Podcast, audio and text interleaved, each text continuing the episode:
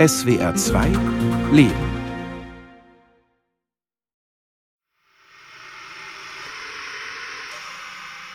Die Pandemie ist jetzt allen zu viel.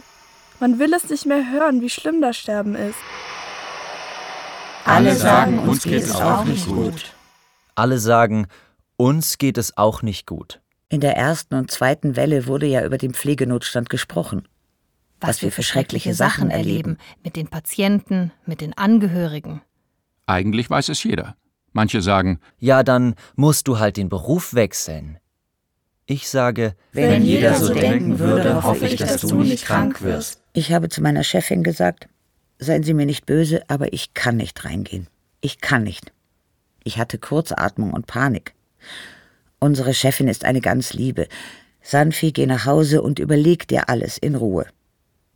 Ich habe dann einen Spaziergang im Wald gemacht und darüber nachgedacht. Zu Hause habe ich zu meinem Mann gesagt, ich habe keine andere Wahl. Ich brauche meine Arbeit. Ich putze schon seit 23 Jahren in der Klinik. Die brauchen mich. Ich muss rein. Wenn ich ausfalle, leiden die anderen Reinigungskräfte drunter.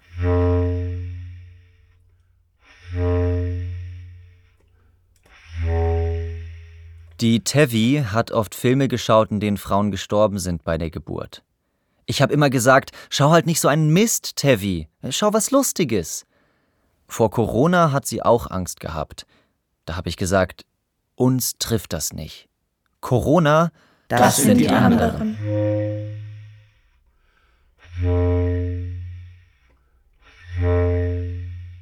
Am 18. März ist die Annie geboren.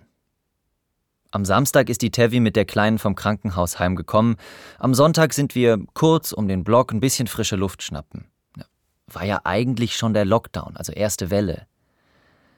Und an diesem Abend hat sie so einen Schüttelfrost gehabt. Montagmittags ist es ihr plötzlich dermaßen schlecht gegangen, 40 Grad Fieber, ja. Der Hausarzt hat uns gleich ins Krankenhaus geschickt. Mittwoch hat uns eine Ärztin angerufen, dass sie ins Koma gelegt werden muss. Und bis zum Schluss habe ich mit ihr telefoniert. Die Annie hat geschrien. Der Tevi sind die Tränen durch die Sauerstoffmaske. Sind die Tränen. Nachts um halb drei war das.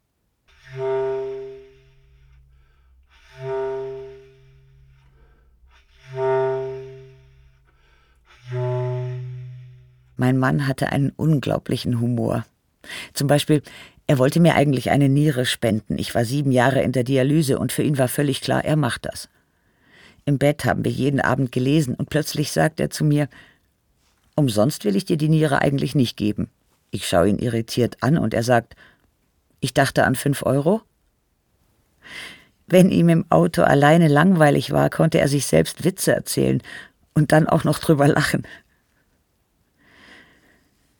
Am ersten Advent hat er gesagt, wir könnten doch heute einen Spaziergang machen.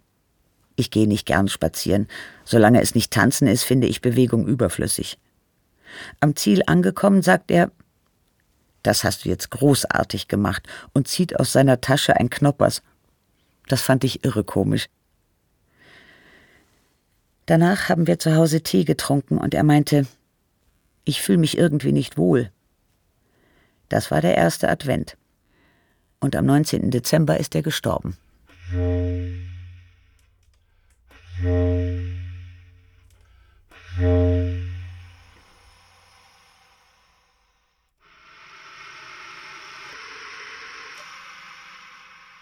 Sehr geehrte Bürgermeister, sehr geehrte Klinikchefs, Beiliegend sende ich Ihnen die aktuellen Zahlen aus dem DIVI-Intensivregister sowie Zahlen der durchgeführten Labortests, die das Statistische Bundesamt veröffentlicht. Ich suche seit langem nach echten Belegen einer von der Politik und einigen wenigen Experten in den Medien verbreiteten Pandemie. Würden Sie mir bitte anhand der genannten Daten zeigen, wo ich diese Pandemie finde? Ich wäre Ihnen sehr dankbar. Aus der Geschichte Deutschlands scheint man derzeit alles vergessen zu haben. Mit freundlichen Grüßen M.G.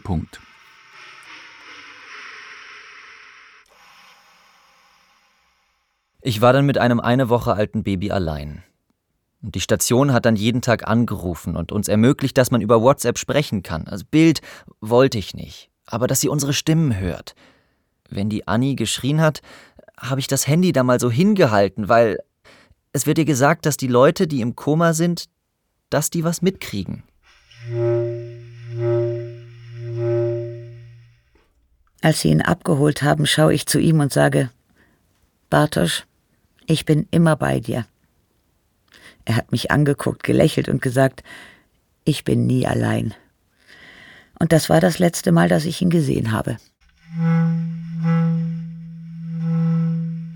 Dann ist die ECMO, also die künstliche Lunge, weggekommen. Samstag haben sie gesagt, die Tevi macht gut mit. Und am Sonntag früh um halb sieben ist dann der Anruf gekommen, dass sie Mittag wahrscheinlich nicht mehr leben wird. Ja, dann war natürlich der Tag gerettet. Ich habe nochmal auf Station angerufen und gesagt, das gibt's doch gar nicht, weil ich gedacht habe, vielleicht ist es ein Missverständnis. Die Annie war da. Das war das Glück. Das, das ist bis heute noch das Glück.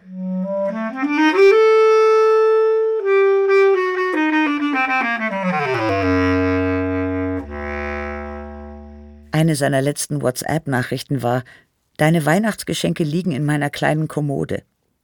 Das hat mich manchmal rasend gemacht, dass er im Juli meine Weihnachtsgeschenke hatte und ich Ende November seine noch nicht. Vor Corona, wenn Angehörige am Telefon gefragt haben, kann ich mal mit meinem Sohn sprechen? haben wir geantwortet, nee, das geht nicht. Er wird ja beatmet. Wenn die dann das Zimmer betreten, bekommen sie solche Augen, sehen die 1000 Schläuche und begreifen innerhalb von Sekunden, Meinem Sohn geht es richtig schlecht. Er wird bald sterben. Jetzt, mit den Maßnahmen, ist das anders. Die Security steht an der Tür und lässt keinen rein. Wenn, Wenn die, die, Todesnachricht, kommt, kommt fallen manche aus allen Wolken. Wolken. Bitte nicht erschrecken. Mein Name ist Anders. Guten Tag. Sie sehen jetzt die Nummer vom Klinikum auf dem Display.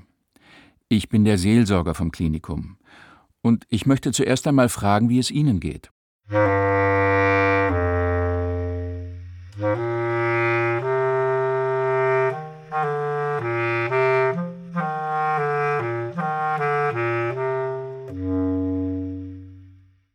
Eigentlich habe ich noch keine typischen Covid-Symptome gehabt, aber dann ist der Geschmack ausgefallen. Hoppala. Hab noch munter eine Freundin angesteckt. Ich habe sie aber gewarnt. Du, Tanja, ich habe Symptome und du musst es wissen. Dann haben wir noch nett Kaffee getrunken.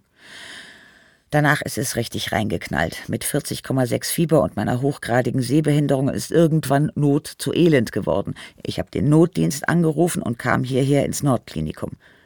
Wegen Husten, Schnupfen, Heiserkeit können Sie eigentlich wieder heim. Dann haben sie die Lunge geröntgt und gesagt, boah, die ganze Lunge ist ja mit weißen Bläschen überzogen. Am nächsten Tag hatte ich dann schon diese Gummimaske über der Nase. Angriff der Klingonen, alles war rot, roter Alarm. Um den Dreh rum hatte ich ein ziemlich schlimmes Erlebnis. Dem Sauerstoff wird ja Feuchtigkeit beigegeben, damit die Atemwege nicht austrocknen. Auf jeden Fall hat sich irgendwie Wasser in der Maske gesammelt. Abmachen konnte ich sie nicht, weil ohne war ja auch nicht mehr prickelnd. Ich habe geklingelt, nur das Problem ist, die Pfleger sind nicht gleich da. Die müssen sich erst mal ankleiden und einschleusen. Das war wie ein Ertrinken.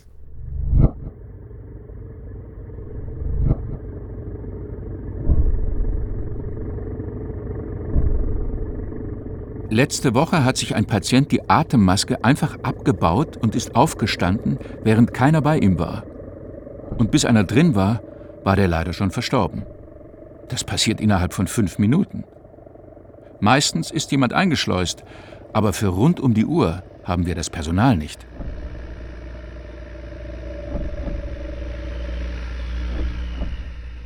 Als sie im Koma war, habe ich zuerst nur übers Tablet mit ihr gesprochen. Einmal habe ich vier Stunden lang gesprochen, weil niemand das Tablet weggenommen hat. Hallo? Ist da noch jemand? habe ich von Zeit zu Zeit gefragt. Hallo? Ist da noch jemand? Hallo? Hallo? Ist da noch jemand? Ist da noch Hallo? jemand? Ist da noch jemand? Hallo? Hallo? Hallo? Hallo? Mich? Ist da noch jemand? Hallo? jemand? Hallo? Hallo? Hallo? Ich konnte nicht aufhören, weil ich nicht wusste, ob es ein nächstes Mal gibt. Und solange da keiner gekommen ist, habe ich weitergeredet. Und, weitergeredet. Und weitergeredet. Und weitergeredet. Ihre Schwester ist nicht mehr infektiös. Wir haben sie verlegt und wollen sie jetzt ein bisschen wacher machen. Können Sie heute Nachmittag gleich kommen? Können Sie? Können Sie heute kommen? Heute? gleich kommen? Jetzt? Können Sie Gleich? gleich kommen? Heute? Können Sie jetzt Können kommen Sie? Heute gleich? Nachmittag?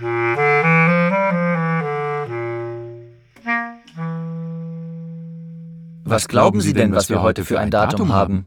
Keine Ahnung, vielleicht der 15. Dezember? Heute ist der 28. Januar 2021. Sie haben Weihnachten und Silvester verschlafen. Wenn ich bei Koma-Patienten alleine bin, singe ich oft. Etwas Beruhigendes, Öffnendes. Von guten Mächten wunderbar geborgen, zum Beispiel. Immer wieder erfahre ich dann, dass sich beim Patienten irgendwas löst oder verändert. Was es genau ist, kann ich natürlich nicht sagen.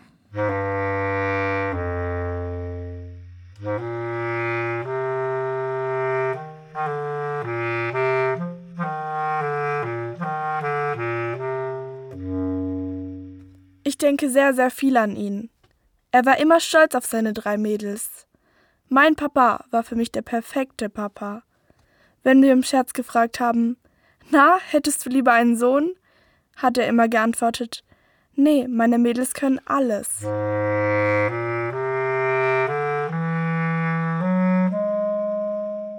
Er hat meine ältere Schwester und mich zu starken jungen Frauen erzogen. Die Kleine natürlich auch. Zumindest in den acht Jahren, die sie gemeinsam hatten. Wir haben einer Nachbarin geholfen, weil sie hingefallen war. Meine Mama wollte sie hochheben, aber sie war ein bisschen zu schwer. Dann hat sie meinen Papa dazu gerufen und er hat sie hochgehoben. Am nächsten Tag wurde uns gesagt, dass wir in Quarantäne müssen, weil die Frau hatte Corona. Am nächsten Tag wurde uns gesagt, dass wir in Quarantäne müssen. Papa und ich wollten die Wohnung streichen. Wenn man schon mal 14 Tage zu Hause ist.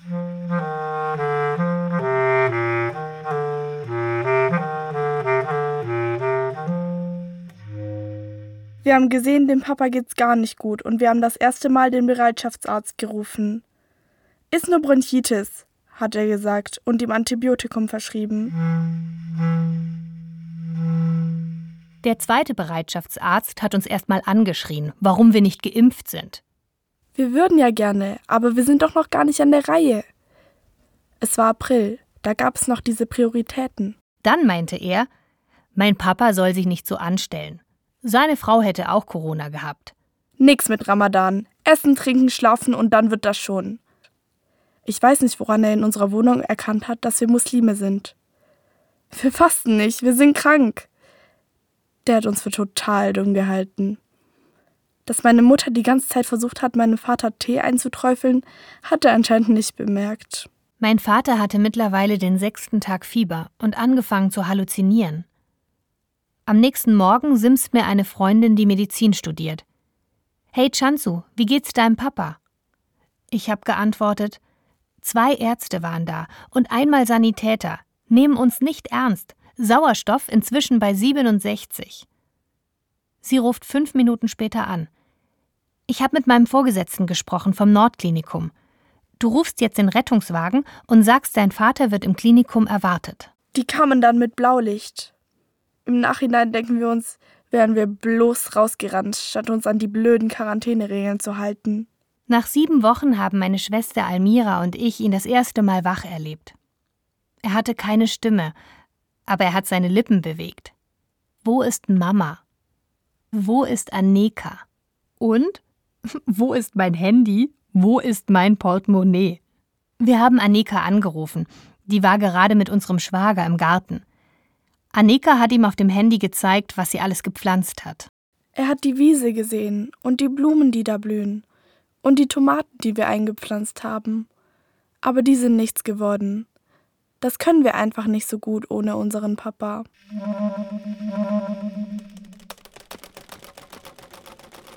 Da war ein ganz netter Pfleger. Er hat uns gefragt, ob wir dabei sein möchten, wenn die Beatmungsmaschine ausgeschaltet wird. Ja, wir möchten ihn nicht alleine lassen. Almira hat das Herzstück des Korans vorgelesen. Das ist ein sehr schöner Weg zu sterben. Man kann es als Segen und Geschenk betrachten, wenn man das beim Sterben hören darf. Wir hatten alle einzeln Zeit, uns zu verabschieden. Ich habe mich bedankt für die schöne Kindheit. Beim Sitzkreis hat meine Lehrerin aus der zweiten gesagt, ich soll es den anderen Kindern sagen, damit auf dem Pausenhof nicht getuschelt wird.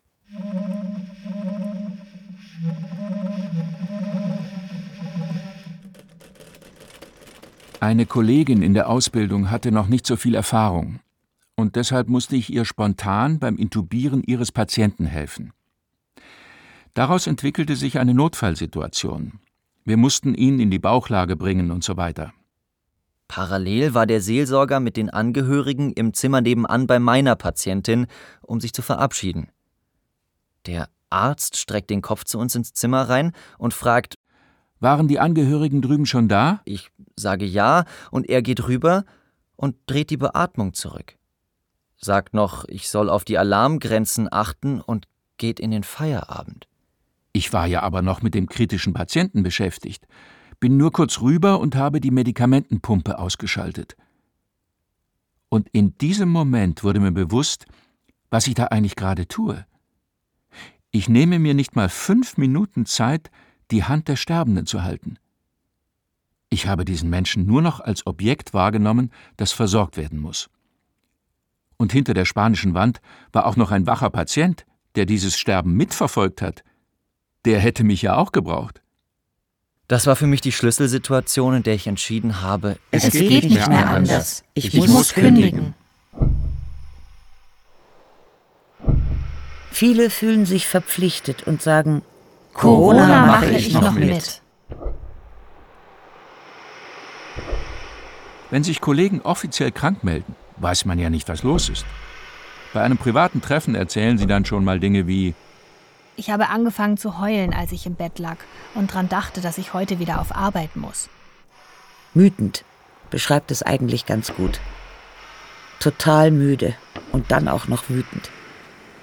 Darüber, dass Leute kurz vor der Beatmung stehen und sagen, nö, Corona gibt's nicht. Und wir uns noch von den Angehörigen anhören müssen, dass wir ihre Leute umgebracht hätten. Manchmal denke ich, oh Gott, das war's jetzt. Die Menschheit wird nicht mehr zu retten sein. Das, das denke ich wirklich manchmal. Manchmal ist eine halbe Großfamilie infiziert und dann darf niemand zu Besuch kommen. Ich erinnere mich an eine Videokonferenz, in der sich fünf Männer, natürlich ohne Maske, vor eine Kamera gequetscht haben. Herr Anders, weißt du, wir sind gerade in der Nähe. Wir fahren um das Nordklinikum. Können wir rein? Ich muss natürlich Nein sagen. Er muss überleben, wenn Sie Organe brauchen. Das ist kein Problem. Wir sind eine große Familie. Dem Vater ging es zu diesem Zeitpunkt schon sehr schlecht. Wir kommen morgen. Wir machen einen Schnelltest. Nein, einen PCR-Test. Am nächsten Tag haben sie angerufen. Herr Anders, wir haben noch kein Ergebnis. Ein Schnelltest ist auch sehr gut. Nein, ein PCR-Test. Okay, wir kommen jetzt mit dem Auto. Wir haben Geschenke für euch. Ich bin vor die Klinik. Es kam ein schwarzer BMW vorgefahren, Kofferraumklappe ging auf, der Sohn stieg aus. Ich muss zugeben, in dem Moment haben mir die Knie gezittert, weil mir durch den Kopf schoss, die stecken mich in den Kofferraum, rufen den Oberarzt an und sagen, wir haben Ihren Seelsorger. Retten Sie unseren Vater und lassen Sie uns zu ihm. Wir haben einen Schnelltest.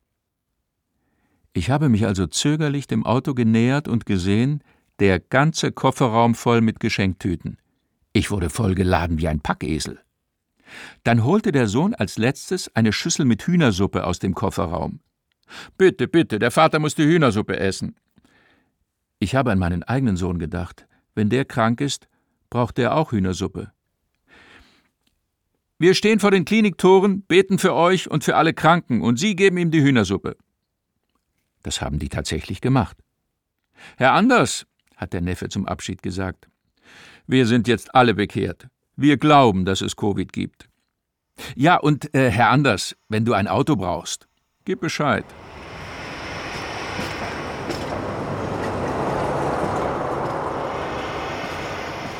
Als die Annie das erste Mal Fieber bekam, dachte ich, ich dreh durch. Es war eine ganz gewöhnliche Erkältung, aber ich dachte, ich dreh durch. Auf dem Bauhof, ich arbeite ja als Hausmeister, wussten zwar alle, dass es Corona gibt, es hat auch jeder Mitgefühl. Aber die hockten nach Feierabend zusammen in einem Raum mit 50 Quadratmetern. Da musste ich sagen, Ich gehe da nicht mit rein. Steht man natürlich ein bisschen außen. Mit der Annie würde ich gerne mal irgendwohin mit dem Zug fahren, aber ich traue mich einfach nicht. Mit ihren 18 Monaten kann sie ja noch keine Maske aufsetzen. Eine Bekannte, etwa 25, meinte, für sie gibt es kein Corona mehr. Da habe ich mich umgedreht, bin gegangen und habe gedacht, so ein. Das mit dem großen A eben. Wenn man erzählt, dass man Corona hat, fragen alle. Oh Gott, wisst ihr, wo ihr euch angesteckt habt? Wir haben immer gesagt, nein. Dann kam, Habt ihr immer Masken getragen? Habt ihr FFP2-Masken getragen? Habt ihr eure Hände immer gewaschen? ja, das haben wir. Aber hat er mal geraucht? Nein, er hat nicht geraucht. Seid ihr vielleicht essen gewesen? Oder wart ihr im Kino? Manche wollten unbedingt, dass wir was falsch gemacht haben. Zwei Wochen nach dem Tod meines Mannes war ich das erste Mal alleine im Supermarkt. Das Wetter war grau. Ich stand völlig bedröppelt an dieser Kasse und dort gibt es ja diese kleinen Fläschchen. Ich könnte mir einen Schokoladenpudding machen mit Eierlikör drüber, denke ich mir. Ich lege dieses Fläschchen aufs Band und hinter mir sagt eine fränkische, rauchige Stimme: Nimmst du Wengen Witwentröster mit? Ich drehe mich um und da steht ein Mann, der kannte dieses Regal gut. Witwen. Witwen. Tröster. Witwentröster? Witwentröster. Witwentröster. Wenn Tröster. Im Auto musste ich so lachen, richtig lange lachen. Mein Mann hätte das auch irre komisch gefunden. Ich bin dankbar für diese fast 36 Jahre sehr, sehr schöne Partnerschaft. Für diese große Liebe einfach.